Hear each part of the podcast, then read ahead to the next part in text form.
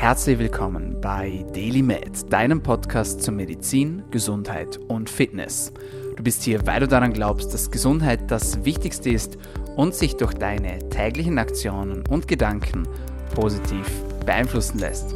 Meine Freunde, herzlich willkommen zurück zur Show. Mein Name ist Dr. Dominik Klug und dieser Podcast soll dir dabei helfen, besser, länger und gesünder zu leben. Dafür beleuchten wir auf wöchentlicher Frequenz spannende Themen rund um Biohacking, Gesundheit, Langlebigkeit. Manchmal haben wir Gäste, manchmal haben wir keine Gäste, aber unsere Mission ist klar. Wir wollen dir mit diesem Podcast Mehrwert bieten, sodass du am Ende des Tages ein besseres und gesünderes Leben führen kannst. Wenn du das erste Mal mit dabei bist, dann musst du eines wissen. Dieser Podcast kostet dich zwar nichts, du sollst uns jedoch pro Episode, die dir gefällt, einen Freund oder eine Freundin bringen. Wie du das machst, das überlassen wir ganz dir. Du kannst uns teilen, am besten auf Instagram, mit einer kleinen Markierung at Klug, Hashtag DailyMad. Du kannst uns eine Bewertung hinterlassen, du kannst uns abonnieren, du kannst liken, du kannst kommentieren und, und davon profitieren wir am allermeisten, du könntest uns eine Bewertung schreiben auf iTunes, auf Apple Podcasts, dort einfach eine Sternebewertung hinterlassen und zwei, drei kleine Sätze zum Podcast verlieren. Da würden wir uns riesig darüber freuen. So steigen wir auch in den Rankings und du musst wissen, wir schalten hier keine Werbeanzeigen, sondern wir versuchen mit organischem Wachstum das Show weiter in die Welt hinauszutragen, damit noch mehr Menschen von diesen Infos profitieren können und schlussendlich auch ihre Gesundheit verbessern können. Das ist uns ganz, ganz wichtig und da bitten wir euch um Mithilfe, denn wenn ihr uns helft und wenn wir wachsen können, dann können wir auch allen anderen Menschen weiterhelfen. Das zum Intro und jetzt wünsche ich euch viel Spaß mit einer neuen Episode zum Thema Blutwerte. Das Thema Blutwerte ist etwas unglaublich Wichtiges. Und es ist aus mehreren Gründen wichtig. Der erste Grund ist, wir verwenden Blutwerte, um einen Überblick über unseren Gesundheitsstatus zu erlangen. Das heißt, ob wir irgendwo im Mangel sind, ob wir von etwas zu viel in unserem Körper haben, wie die Hormone in unserem Körper gerade sind, äh, ob wir irgendwo ein Problem haben mit einem Organ, ob wir ein Problem haben mit Entzündung ähm, oder ob wir einfach nachsehen wollen, wie es mit unserer Blutzellfunktion beispielsweise aussieht. Das heißt, ob wir genügend weiße Blutkörperchen haben, ob wir genügend rote Blutkörperchen haben, genügend Blutplättchen und so weiter und so fort. Das heißt, man kann aus dem Blut unglaublich viele Dinge herauslesen. Man muss aber natürlich wissen, welche Werte das dafür wichtig sind. Denn prinzipiell kann man tausend verschiedene Werte bestimmen es bringt einem am Ende des Tages aber nichts, wenn diese Werte gar nicht aussagekräftig sind oder für einen selbst gar nicht wichtig sind oder wenn man dann viel, viel Geld ausgegeben hat und das eigentlich auch mit der Hälfte des Budgets dasselbe Ergebnis bzw. dieselben Erkenntnisse erlangen hätte können. Und deswegen möchte ich heute diese Podcast-Episode insgesamt fünf Werten widmen, die man so vielleicht noch nicht kennt, die aber unglaublich wichtig sind für das Thema Langlebigkeit, für das Thema Gesundheit und auch um Krankheiten frühzeitig erkennen zu können. Und ich spreche hier jetzt vor allem von entzündlichen Krankheiten. Warum entzündliche Krankheiten? Ganz einfach deshalb, Entzündung ist meist der Ursprung von Krankheiten. Das heißt, bevor irgendetwas ausbricht, sei es eine Krebserkrankung, sei es ein Diabetes oder sonst irgendetwas, sehr, sehr oft ist die Grundlage für Erkrankung eine Entzündung. Und desto früher, dass man eine Entzündung auf die Spur kommt und diese tangieren kann, beziehungsweise diese attackieren kann, attackieren kann, desto besser ist das Ganze für uns und für unseren Körper. Und bevor wir in diese fünf Werte hineingehen, ist es mir ein besonders großes Anliegen, dass ihr eine Sache wisst. Ein normaler Blutwert bedeutet nicht, dass dieser Blutwert gleichzeitig auch optimal ist. Warum? Es gibt Referenzbereiche und Labore verwenden Referenzbereiche, damit wir sehen können, ob wir uns eher in einem Mangel befinden oder ob wir uns eher in einem Überschuss von einem Wert befinden. Es gibt jedoch eine Kleinigkeit, die man dazu wissen muss, nämlich diese Referenzbereiche kommen aufgrund von Durchschnittsanalysen zustande. Das heißt, man schnappt sich eine vermeintlich gesunde Population und für Leute, die wissen, wie gesund das unsere Population ist, die wissen auch gleichzeitig, dass das problematisch ist. Und man schnappt sich diese Population und schaut sich die Durchschnittswerte an und aus diesen Durchschnittswerten, jeweils mit den Standardabweichungen, ergeben sich dann die Referenzbereiche bzw. die Ranges von den Werten. Das heißt aber, dass das Ganze weder angepasst ist auf ein Geschlecht noch auf eine Altersgruppe, sondern dass das Ganze einfach in die breite Masse sozusagen hineingestreut wurde und man sich mit dem Durchschnitt der breiten Masse vergleicht. Jetzt ist aber natürlich die große Frage, möchte ich gesund sein und möchte ich optimal gesund sein, möchte ich das Maximum aus mir und aus meiner Gesundheit herausholen oder möchte ich einfach einem Durchschnittswert entsprechen? Also ich weiß nicht, wie es euch geht, aber ich persönlich, ich möchte nicht durchschnittlich sein, was meine Gesundheit betrifft, sondern ich möchte optimal sein. Ich möchte wirklich das Beste aus mir und aus meiner gesundheitlichen Performance herausholen. Und deswegen achtet bitte auch ein bisschen auf dieses Thema, dass ein normaler Wert kein optimaler Wert ist.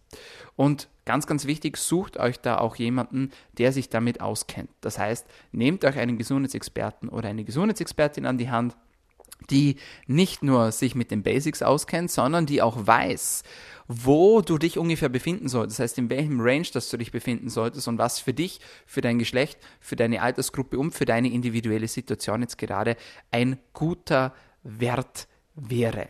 Das an dieser Stelle nochmal gesagt und das finde ich auch unglaublich wichtig. Und jetzt gehen wir hinein in diese einzelnen Blutwerte, die ich für euch vorbereitet habe, beziehungsweise die ihr unbedingt kennen solltet, höchstwahrscheinlich aber vielleicht noch nicht alle davon kennt. Und der erste Wert, ähm, den wir heute besprechen wollen, ist das sogenannte LPPLA2. Das LPPLA2 ist ein Wert, ähm, bei dem es sich um die sogenannte Lipoprotein-assoziierte Phospholipase A2 handelt. Also ein ordentlicher Zungenbrecher, Lipoprotein-assoziierte Phospholipase A2. Was um Gottes Willen ist das? Die Lipoprotein-assoziierte Phospholipase A2 oder kurz LPPLA2 ist ein Wert, der dafür geeignet ist, um einer Entzündung auf die Spur zu kommen. Und zwar reden wir jetzt hier nicht von einer systemischen Entzündung oder von einer allgemeinen Entzündung, sondern wir sprechen gezielt von einer lokalen Entzündung im Blutgefäßsystem. Warum ist es so wichtig? Wenn wir uns verschiedene Erkrankungen ansehen, ja, und ich spreche jetzt da nicht nur von, von Herz-Kreislauf-Erkrankungen, ähm, sondern von vielen, vielen Erkrankungen, dann wissen wir, und das habe ich euch schon im Intro gesagt, dass Entzündung immer die Grundlage ist für Krankheiten. Entzündung ist die Grundlage für Krankheiten. Das müsst ihr euch merken. Und in diesem Falle geht es um Gefäßkrankheiten. Das heißt, eine Entzündung im Blutgefäß liefert eine Grundlage, dass sich dort weiterhin Erkrankung bilden kann. Also, wenn wir beispielsweise von einer klassischen Blut Blutgefäßentzündung sprechen, von einer sogenannten Vaskulitis, dann ist das natürlich interessant. Es ist aber auch interessant, wenn wir vom Thema Schlaganfall oder vom Thema Herzinfarkt sprechen, denn sehr, sehr oft entstehen Plaques bzw. Trompen aufgrund von Entzündung. Nicht immer, ja, aber es kann sein, dass die Grundlage für einen Plaque, also für einen Verschlussschluss eigentlich von einem Blutgefäß, eine Entzündungsreaktion darstellt. Und dann beginnt diese Kaskade. Dann wird da ähm, Cholesterin eingelagert, ja, also LDL, dann oxidiert dieses LDL, dann kommt es zur Bildung von Schaumzellen, das sind spezielle Makrophagen, die wiederum den Entzündungsprozess beschleunigen können. Dann bricht die Blutgefäßwand auf, dann kommt es zur Adhäsion, also von Anlagerung von bestimmten Blutkörperchen, die dann wiederum einen kleinen Tropf bilden können. Und wenn der dann wieder nicht gelöst wird, dann wird der größer, dann wird der größer und größer. Und dann kann der schlussendlich sogar das Blutgefäß verschließen. Und das wollen wir natürlich nicht, schon gar nicht im Bereich unseres Gehirns oder im Bereich unseres Herzens. Deswegen unglaublich wichtiger Parameter, gerade was die frühzeitige Erkennung auch beziehungsweise was die Vermeidung von Herzinfarkten betrifft, LPPLA2 ist ein Wert, der noch recht jung ist, der noch recht neu ist, deswegen auch noch verhältnismäßig recht teuer ist. Das heißt, man bezahlt ungefähr 55 Euro für diesen Wert, wenn man ihn selbst privat als Selbstzahler in einem Labor bestimmen lässt. Also nicht gerade wenig, aber für mich ein unglaublich wichtiger Wert, wenn es ums Thema Langlebigkeit geht, wenn es ums Thema Vermeidung von Krankheiten geht und wenn es ums Thema Gesundheit geht. Idealerweise sollte dieser Wert unter 150 Mikromol pro Liter betragen. Ähm, es gibt dann noch mittlere Werte und leicht erhöhte Werte, das würde jetzt den Rahmen sprengen, aber so in diesem optimalen Bereich sollte man sich ungefähr befinden. Für alle, die lange leben möchten, also Thema Longevity, gilt die Regel Nummer eins: nicht zu sterben. Nicht zu sterben ist immer die Grundvoraussetzung, dass man lange lebt. Und dafür muss man natürlich die großen Killer kennen. Und dafür haben wir auch schon einen Podcast ähm, euch mitgebracht, beziehungsweise haben schon einen Podcast dazu aufgenommen. Und in diesem Podcast zum Thema Longevity haben wir euch die vier großen Killer vorgestellt. Ja? Das heißt, es sind äh, einerseits Herz-Kreislauf-Erkrankungen, das ähm, ist andererseits Diabetes, das ist Krebs und das ist Alzheimer. Das sind die vier großen Killer. Und die gilt es zu vermeiden, wenn wir lange leben wollen oder vielleicht länger leben wollen als der Durchschnitt, wenn wir besser leben wollen und gesünder leben wollen als der Durchschnitt. Und deswegen dieser Wert LPPLA2 etwas, das man unbedingt im Hinterkopf behalten sollte bei der nächsten Blutabnahme. Das heißt, sprecht euren Gesundheitsexperten darauf an, dass ihr das bestimmen wollt, wenn ihr an diesen Themen interessiert seid. Dann sozusagen der kleine Bruder oder auch der große Bruder des LPPLA2 ist das Wide Range CRP. Das Wide Range CRP oder auch sogenanntes C-reaktives Protein genannt, ist ein Entzündungswert, der sich nun eher auf die systemischen Entzündungen stützt und charakterisiert. Das heißt, wenn wir irgendwann eine systemische Entzündung haben im Körper, dann wird der Wide Range CRP mit hoher Wahrscheinlichkeit ausschlagen. Und zum Wide Range CRP muss man einige Dinge wissen. Erstens, es gibt verschiedene Bereiche, das heißt, es gibt verschiedene Messwerte, es gibt verschiedene Ranges, verschiedene Einheiten, in denen man sich befinden kann und die variieren teilweise von Labor zu Labor unterschiedlich. Das ist etwas unglaublich Wichtiges. Das heißt, es gibt verschiedene Einheiten. Eine sehr häufige Einheit ist jedoch die Einheit Milligramm pro Liter, also Wide Range CRP in einem Bereich Milligramm pro Liter.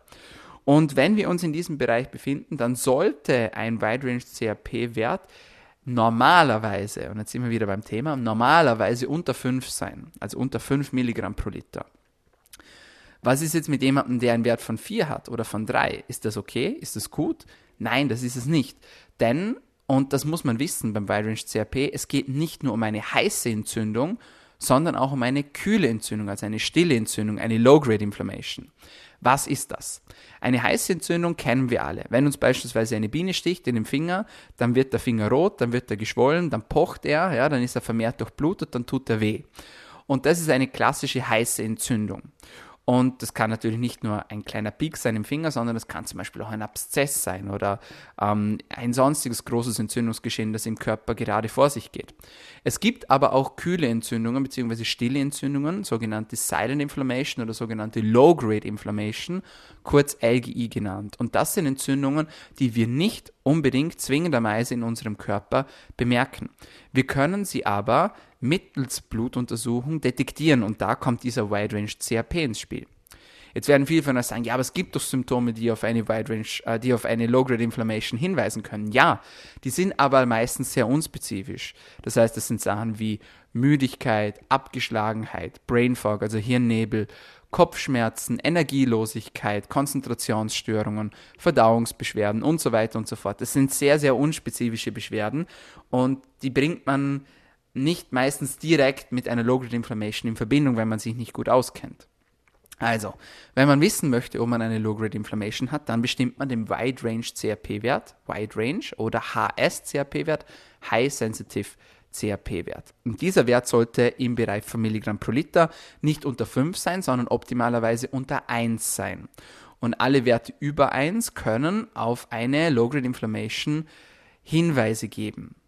Das ist etwas, das man unbedingt wissen sollte. Also Wide Range CRP, ein sehr, sehr, sehr, sehr essentieller Wert, wenn es ums Thema Langlebigkeit geht, wenn wieder Entzündung ist die Grundlage für Erkrankungen und Erkrankungen führen zu den Big Four, also zu den vier großen Killern und schlussendlich zum Tod. Und das wollen wir natürlich vermeiden, beziehungsweise möglichst lange vermeiden. Also mir ist auch klar, dass niemand hier lebend aus dem Ganzen rauskommt. Das ist halt einfach so, das ist das Leben. Aber viele von uns haben das Ziel, dass sie einfach gesund alt werden wollen und dass sie vielleicht auch überdurchschnittlich alt werden wollen. Und dann gilt es, diese Dinge zu beachten. Also, zweiter Wert im Bunde, Wide Range CRP, der nicht fehlen sollte bei eurer nächsten Blutabnahme. Kostenpunkt 11 Euro als Selbstzahl in einem freien Labor. Blutwert Nummer 3, den ihr unbedingt kennen solltet, ist das Homozystein. Homozystein.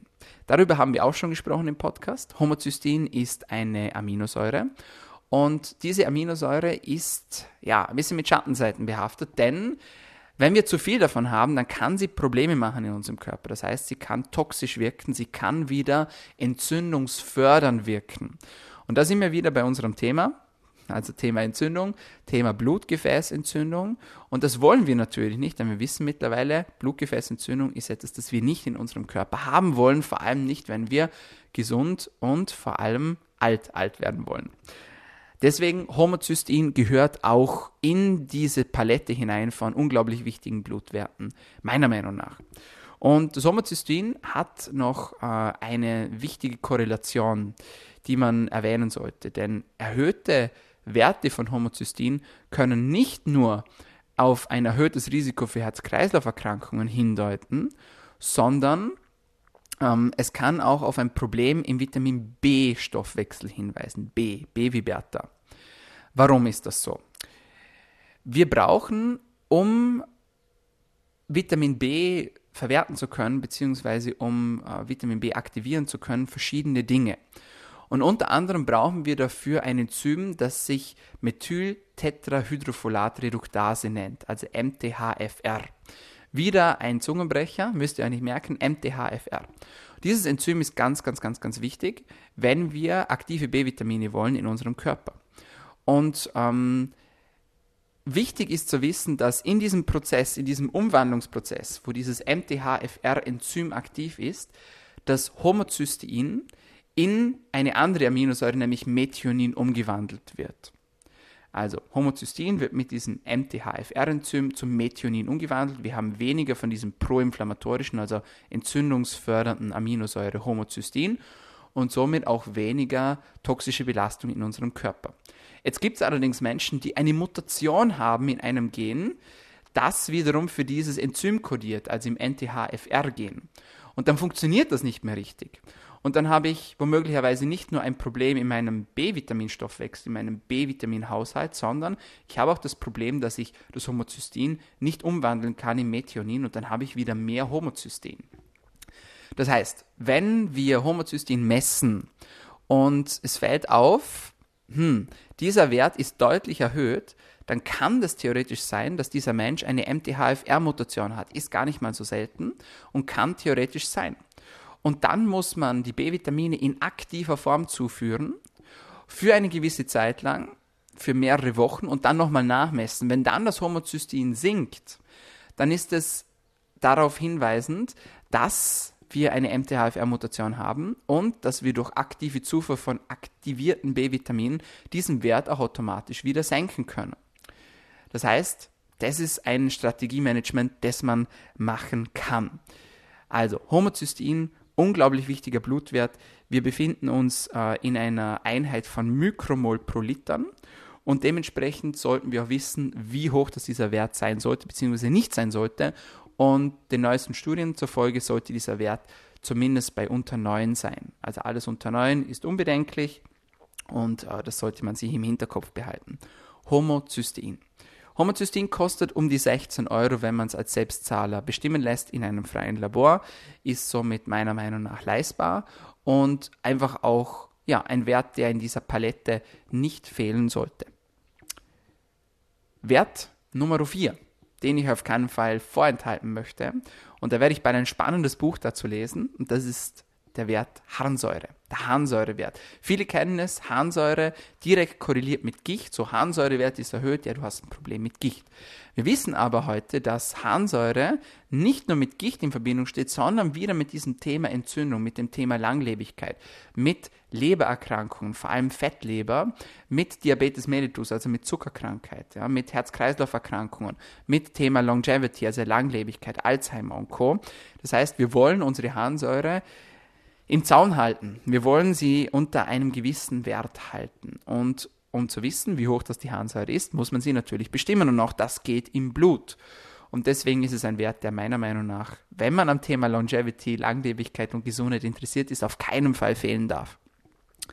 Wir befinden uns in der Einheit Milligramm pro Deziliter und in diesem Falle sollte der Harnsäurewert optimalerweise, nicht normalerweise, sondern optimalerweise unter 5,5 Milligramm pro Deziliter sein. Noch besser wäre natürlich unter 5. Das ist so ein Bereich, wo man sich daran orientieren kann. Harnsäure ist ein sehr günstiger Wert, das heißt, der kostet um die 3 Euro. Das ist etwas, das kann sich jeder leisten. Und ja, es ist eine wichtige Info für uns, um zu wissen, okay, habe ich vielleicht ein Problem in meiner Leber? Habe ich vielleicht ein Problem, ähm, was zukünftige Herz-Kreislauf-Erkrankungen betrifft, was Entzündung betrifft, was Zucker betrifft? Also, wieder etwas, das sich sehr leicht und elegant herausfinden lässt und auch günstig herausfinden lässt. Man muss es halt nur wissen. Und dafür sind wir da bei Delimet, damit ihr dieses Wissen auch bekommt. Das war Wert Nummer 4, die Harnsäure. Ja, und last but not least, etwas, das ihr euch wahrscheinlich schon die ganze Zeit erwartet habt und erhofft habt.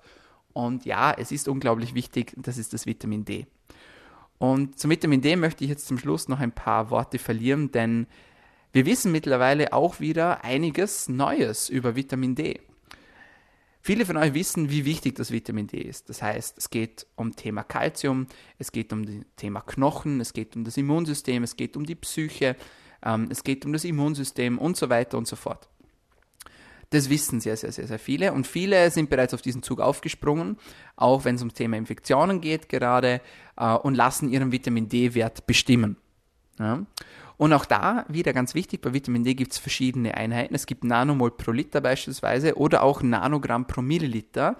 Das heißt, bevor ihr einfach euren Wert posaunt, achtet darauf, welche Einheit, in welcher Einheit befinden wir uns. Denn ein Wert von 150 kann optimal sein, aber auch viel zu hoch sein beispielsweise, je nachdem in welcher Einheit das wir uns befinden. Ein Wert von 50 kann gut sein, kann aber auch viel zu niedrig sein, je nachdem in welcher Einheit das wir uns gerade befinden. Und deswegen jetzt, damit das auch für alle nachvollziehbar ist, wir reden jetzt von der Einheit Nanogramm pro Milliliter. Ja, eine, eine Einheit, die in Österreich eigentlich gang und gäbe ist. Nanogramm pro Milliliter. Und ich persönlich achte darauf, dass mein Vitamin D-Wert so um die 55 bis 60 Nanogramm pro Milliliter ähm, beträgt. Es gibt verschiedene Ärzte und verschiedene Studien, die darauf hinweisen, dass Menschen mit Autoimmunerkrankungen prinzipiell höhere Vitamin D-Werte haben sollten und auch davon profitieren, wenn sie das Ganze auf 70, 80, 90 hochschrauben. Wie gesagt, das ist die Meinung von vielen verschiedenen anderen. Ich persönlich achte bei mir selbst darauf, dass ich so bei 50 bis 60 Nanogramm pro Milliliter mich befinde. Vitamin D ist ein Wert, der ebenfalls leistbar ist, der kostet 20 Euro. Man muss jetzt aber natürlich wissen, was man bestimmt und da kommt jetzt etwas ins Spiel, das man noch gar nicht so lange weiß und was ich persönlich auch noch nicht so lange wusste. Ich versuche es euch jetzt ganz einfach zu erklären und ich hoffe, es gelingt mir. Es gibt prinzipiell verschiedene Formen von Vitamin D. Also es gibt Vitamin D1, 2, 3, 4, 5 und so weiter und so fort. Und ähm, man muss wissen, dass man prinzipiell in unseren Breitengraden von Vitamin D3 spricht. Ja, also wenn man in die Apotheke geht und man sagt, ich hätte gerne Vitamin D, dann bekommt man Vitamin D3. Ja? Es gibt aber beispielsweise auch Vitamin D2, das in Amerika weit verbreitet ist und dort auch als Supplement angeboten wird. Was ist besser? Da streiten sich die Studien und die Geister. Manche behaupten, dass Vitamin D2 nicht so gut verfügbar ist wie, Vitamin D3. Andere sagen, es ist genau dasselbe und es ist eigentlich egal, was man nimmt. Egal, bei uns im deutschsprachigen Raum nimmt man vor allem Vitamin D3. Man muss aber auch wissen, dass Vitamin D in unterschiedlichen Formen verfügbar ist. Das heißt, wenn wir beispielsweise Vitamin D im Blut bestimmen, dann bestimmen wir das Calcidiol. Calcidiol. Es gibt aber noch eine Form des Vitamin D und das ist vor allem interessant, wenn man ein Problem hat mit der Leber, mit der Niere oder mit der Schilddrüse bzw. mit der Nebenschilddrüse.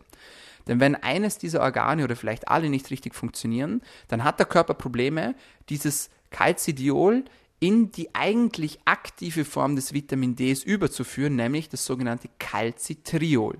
Das ist auch der Grund, warum zum Beispiel Menschen, die keine Nieren mehr haben, also an der Dialyse sind, nicht Vitamin D als Calcidiol substituieren, sondern als aktiviertes Vitamin D als Calcitriol. Das ist ein rezeptpflichtiges Medikament, da muss man auch aufpassen mit den Dosierungen, weil man da sehr leicht in die Überdosierung reinkommen kann. Aber ich glaube, das ist etwas, das viele Menschen nicht wissen. Ich brauche, um Vitamin D produzieren zu können selbst, brauche ich erstens UV-Licht, ja, also Sonnenlicht, ich brauche Cholesterin, ich brauche eine funktionierende Niere, eine funktionierende Leber und auch eine funktionierende Nebenschilddrüse, also auch Parathormon spielt da eine ganz, ganz große Rolle. Und das wissen viele Menschen nicht. Und Menschen, die keine Nieren mehr haben, die können Vitamin D als, Calci als Calcidiol zuführen, wie sie wollen. Die brauchen schlussendlich das aktive Vitamin D3, nämlich das Calcitriol. Es ist die gute Nachricht, man kann auch das Calcitriol messen.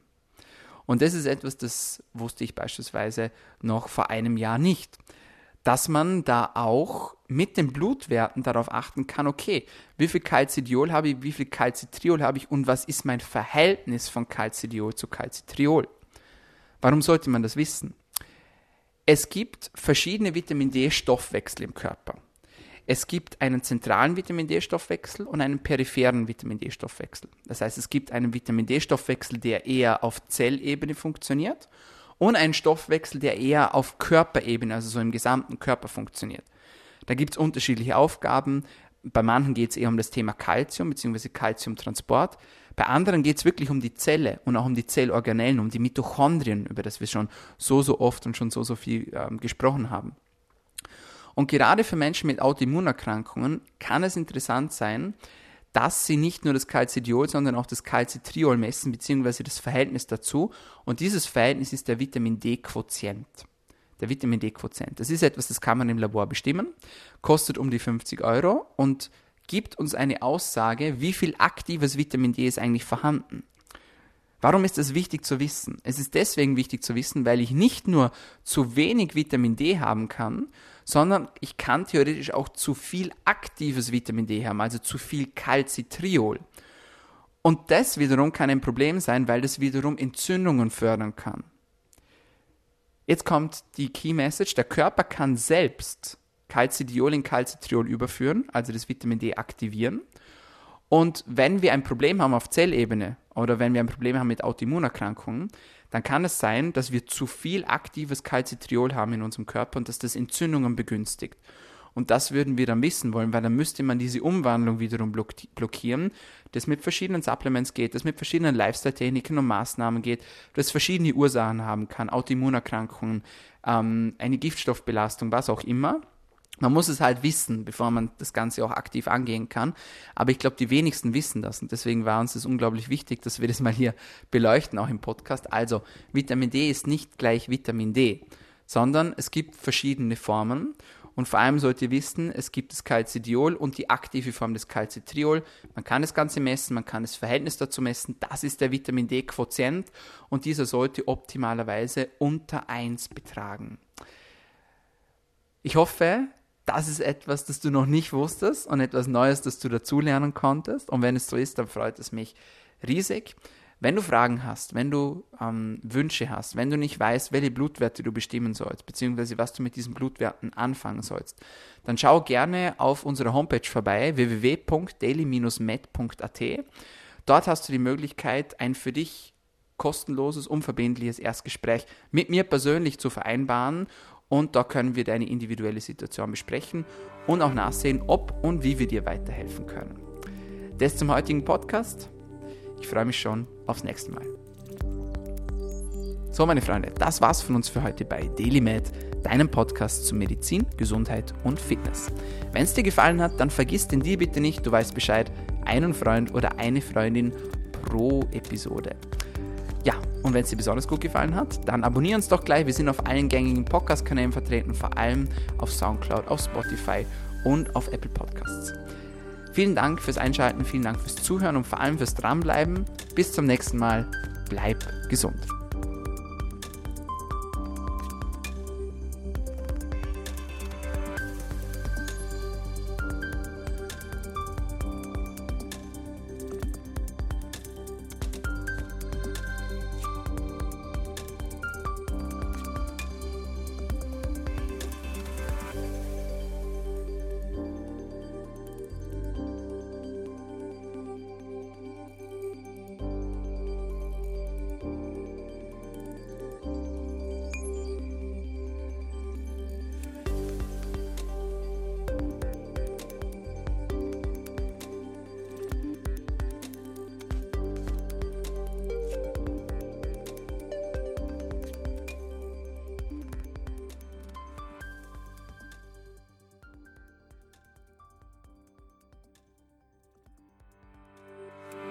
Der DLMR Podcast wird kreiert, aufgenommen und bereitgestellt durch Dr. Dominik Klug. theoretische und praktische Hacks und Tipps, die in diesem Podcast geteilt werden, dienen ausschließlich deiner Information und ersetzen keine Diagnose, Behandlung oder Prävention von Krankheiten. Bevor du Produkte konsumierst oder Biohacks umsetzt, die in diesem Podcast erwähnt werden, konsultiere deinen Gesundheitsexperten oder eine medizinische Fachkraft. Vor der Einnahme von Produkten liest stets die Packungsbeilage, um etwaige Gegenanzeigen auszuschließen, um potenzielle Nebenwirkungen zu vermeiden. Wenn du vermutest, dass du ein gesundheitliches Problem oder medizinische Fragen hast, konsultiere eine medizinische Fachkraft. Dr. Dominik Klug übernimmt keine Haftung für etwaige negative Folgen, die aus der Anwendung der im Podcast genannten Inhalte resultieren.